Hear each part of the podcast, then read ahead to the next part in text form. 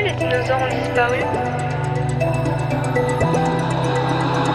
Comment et pourquoi le Big Bang s'est-il produit Pourquoi il y a le réchauffement climatique Pourquoi les animaux ne parlent pas Dis-moi pourquoi. Dis-moi pourquoi. Je sais pas moi. Dis-moi pourquoi. La série de podcasts qui répond simplement aux questions des enfants.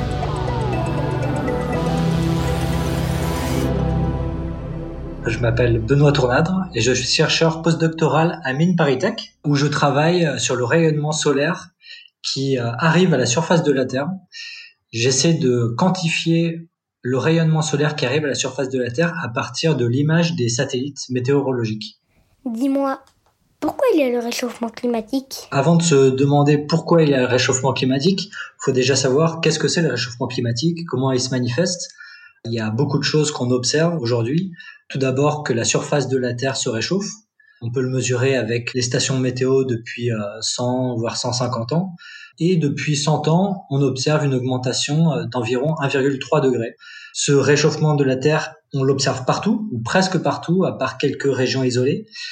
Mais ce qu'on voit, c'est qu'il y a des grosses différences. Par exemple, les continents se réchauffent plus que les océans.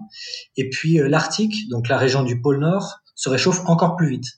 Ce qu'on peut voir aussi, c'est que euh, les océans se réchauffent en surface, mais aussi en profondeur.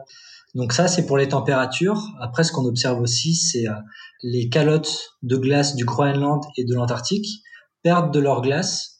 Et ça, c'est quelque chose d'important parce que les calottes du Groenland et de l'Antarctique peuvent faire monter le niveau de la mer.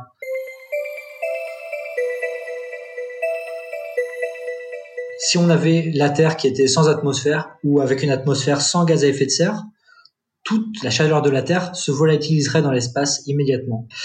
Donc un gaz à effet de serre, c'est une couverture en fait. C'est une couverture qu'on va poser sur la Terre.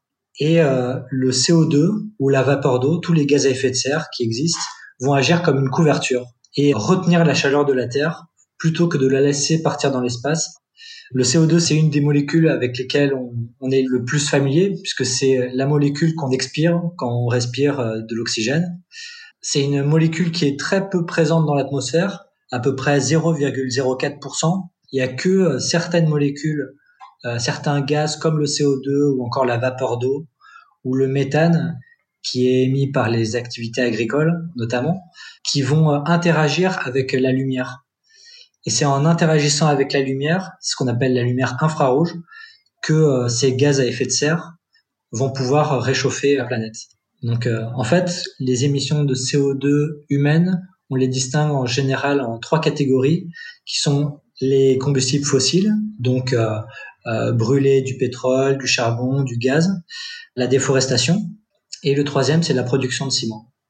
L'industrie du ciment est une des principales sources euh, de gaz à effet de serre, de CO2, notamment parce qu'elle est très énergivore, elle consomme beaucoup d'énergie pour produire du ciment, et comme l'énergie est souvent obtenue en faisant brûler du charbon ou, euh, du pétrole, on va émettre beaucoup de CO2 pour produire du ciment.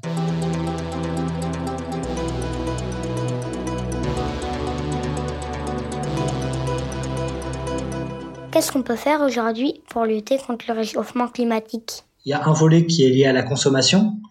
Euh, selon ce qu'on consomme, que ce soit la nourriture, est-ce que je vais manger beaucoup de bœuf ou plutôt euh, des produits euh, végétaux ou du poulet qui a en moyenne moins d'impact sur le climat?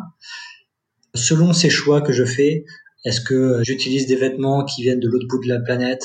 Tout ça va avoir des impacts sur les émissions de CO2 et donc sur le climat.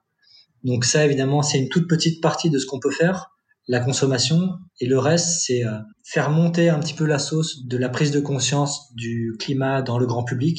Et une fois que le grand public a en tête ces problèmes, les médias et la société, les gouvernements sont un petit peu obligés de prendre en compte ces choses. Mais qu'est-ce qui va se passer dans le futur? À l'échelle mondiale, on est vraiment certain que le changement climatique va aller seulement vers une augmentation des températures au moins dans les 20 à 30 prochaines années. Et pour un futur plus lointain, ça va dépendre en fait de l'action euh, des sociétés aujourd'hui et des sociétés demain. Est-ce qu'on va continuer à émettre des gaz à effet de serre? Est-ce qu'on va continuer à polluer euh, l'atmosphère avec des particules fines? Selon les scénarios, on va avoir différents résultats. notre action, elle est limitée évidemment parce que ça, ça tient avant tout à l'action des gouvernements et dans le choix des entreprises, qui peut être guidé évidemment par les gouvernements. Mais on a une action qui est possible via notre consommation. Une grosse source de gaz à effet de serre, c'est euh, les énergies fossiles, qui viennent alors principalement du déplacement, si vous préférez euh, la voiture au transport en commun comme le train. Après, c'est des euh, choix qui ont une portée limitée, ça c'est sûr, mais il faut peut-être voir ces actions un petit peu comme un vote. À mon avis, les actions individuelles sont surtout efficaces via l'influence qu'elles ont sur les décisions des politiques. Les gouvernements sont toujours obligés de choisir des priorités et le public a évidemment une importance là-dedans. C'était Dis-moi pourquoi, la série de podcasts qui répond simplement aux questions des enfants. Produit par The Conversation France et Making Waves pour la Fête de la Science 2021. Un événement organisé par le ministère de l'Enseignement supérieur, de la Recherche et de l'Innovation. Merci à la médiathèque Dumont à Aulnay-sous-Bois et aux enfants Amalia, Antoine, Alice, Jules, Amandine, Eba, Lucie et Achille.